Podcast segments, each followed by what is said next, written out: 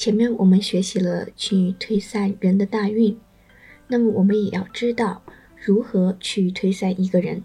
那么他是从几岁的时候开始行大运的？在这个里面呢是有迹可循、有规律的。比如说啊，一个人他是顺行的运，那么我们要从他出生之日起，到离他的生日最近的一个节气。那么这中间呢，一共有多少天、多少时辰，要算清楚。然后在命理学里面呢，每三天就对应着一年，一天就对应着一百二十天，每个时辰就是十天。我们来看书上的这个例子：甲子年正月十五日子时出生的男性。那么这位男性出生的年代已经很久远了。通过查阅呢，他应该是出生在一九二四年的。根据我们上节课学习的内容，我们首先推一下他的六个运部。甲子年的正月，根据口诀“甲己之年丙作首”，可以知道甲子年的正月为丙寅月。甲是属于阳，又是男性，所以他的运是顺运。那我们顺推即可。他的六大运部分别为。第一运部丁卯，第二运部戊辰，第三运部己巳，第四运部庚午，第五运部辛未，第六运部壬申。根据万年历的记载呀，这一年离正月十五最近的还没有过的节气是惊蛰。那么从正月十五的子时到惊蛰，也就是二月初二的寅时。一共有十六天两个时辰，根据我们上面所说的三天为一年计算，那么这个人会在五岁一百四十天之后起运。每一个运呢管十年，我们可以重新来看一下上面推算出来的运部。那么他的第一运部丁卯年，也就是在五岁的时候；第二运部戊辰年，就是在十五岁的时候。第三运部己巳年，就是在二十五岁的时候；第四运部庚午年，也就是三十五岁的时候，等等等等。那我们再来看下一个例子：甲子年正月十五子时出生的女性。因为我们都知道这个年代呢已经很久远了，所以说这不是离我们最近的一个甲子年，所以我们不用追究它后面下面所说的东西。只需要理解它其中的规律就好了。它的年份是甲子，月是丙寅，日是戊辰，时是壬子。因为甲子年年干属阳，又因为是女命，所以呢运是逆行的，需要从月界逆推而上。它的第一运部为乙丑，第二运部为甲子，第三运部为癸亥，第四运部为壬戌。第五运部辛酉，第六运部庚申，因为它是逆行的运，我们要算起运的年纪，就要看离他出生之日已经过了的最近的节气。那么他是正月十五生的，离他最近并且已经过了的节气就是立春。这一年的立春到正月十五的子时，一共是十三天七个时辰，因为三天。算作一年，所以可以知道他在四岁一百九十天之后起运。那么我们可以把上面啊推算出来的六个运部加上对应的年纪了。四岁开始起运，那一年呢刚好是乙丑年。第二个运是在十四岁，是甲子年。第三个运是在二十四岁，是从癸亥年开始。第四个运部呢是在三十四岁，是从壬戌年开始。就这样以此类推下去，说到这里呢，推算运部呢就讲完了，稍微有点烧脑啊，但是对着书本仔细的琢磨一下呢，也不是特别的难懂。如果是没有书的小伙伴们呢，也没有关系，页面下拉我放了很详细的讲义的。我们继续讲，说到命理，大家一定不会忘记五行，五行呢，大家也听得很多了。想必也都知道是金木水火土，也都听说过五行相生相克之类的话。但是具体是怎么相生相克的？我们来看一下，五行相生是一个闭环，金生水，水生木，木生火，火生土，土生金。这里的金指的是金石，也就是山川，所以生水。水灌浇树木，所以水生木。木头多了，火就烧得旺，所以木生火。大火之后，一切归于灰烬，成为了土，所以火生土。土里呢，蕴藏了很多的宝藏，土多了就会成为山丘，所以土生金。这就是五行相生的原理。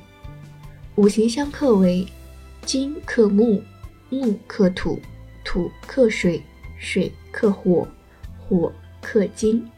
火克金是因为烈火可以溶解金石，金克木是因为金属锻造的割切工具可以锯掉树木，木克土是因为树的根部力量非常强大，所以能突破土的障碍，土克水是因为土能够防水，水克火是因为是因为火遇到水便熄灭。那么我们前面所学的十天干、十二地支。它们其实也是有相应的五行所属，比如说金，它所对应的天干就是庚和辛，所对应的地支就是申和酉；木，它所对应的天干就是甲乙，对应的地支是寅卯；水所对应的天干是壬癸，对应的地支是亥子；火对应的天干是丙丁，对应的地支。是四五土所对应的天干是戊己，对应的地支是辰戌丑未，这个也是非常重要的一点，所以大家也要尽力的记住。接着往下呢，书上说到了十二地支的阴阳了。前面呢我们也说过是天干的阴阳所属。那我们来看一下：子为阴，丑为阴，寅为阳，卯为阴。辰为阳，巳为阳，午为阴，未为阴，申为阳，酉为阴，戌为阳，亥为阳。这些都是一些简单零碎的小知识点，虽然是很小的点，但是也很重要，大家也不要轻易的去忽视。接着往下呢，千里命稿中说到了。十二地支，它的里面蕴藏了五行，并且各不相同。因为上面我们不是刚说过，十天干它们是有对应的金木水火土，是有是有自己的五行的属性的。所以就拿五行中的，呃金来来举例好了，它它就分为辛金和庚金，木也分为甲木、乙木之类的。那么十二地支当中，它所蕴藏的五行就是这些具体的五行。我们来详细的看一下，子，它当中蕴藏了癸水；丑当中就蕴藏了己土、辛金和癸水；寅蕴藏了甲木、丙火、戊土；卯蕴藏了乙木；辰。隐藏了乙木、癸水、戊土；巳隐藏了丙火、戊土、庚金；午隐藏了丁火、巳土；未隐藏了乙木、己土、丁火；申隐藏了庚金、壬水、戊土；酉隐藏了辛金；戌隐藏了辛金、丁火、戊土；亥隐藏了壬水。甲木，因为这个五行相生相克，那它其中的情况是非常非常的复杂的。于是命理学的前辈呢，就把五行相生相克都用相应的代名词用来表示，并且还有一个口诀。我们来先读一下：生我者，阳见阳，阴见阴为消神；阴见阳，阳见阴为正印。我生者。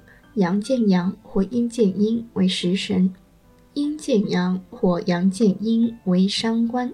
克我者，阳见阳或阴见阴为七杀，阴见阳或阳见阴为正官。我克者，阳见阳或阴见阴为偏财，阴见阳或阳见阴为正财。同我者，阳见阳或阴见阴为比肩，阴见阳或阳见阴为劫财。我们来解释一下，那说的是什么意思？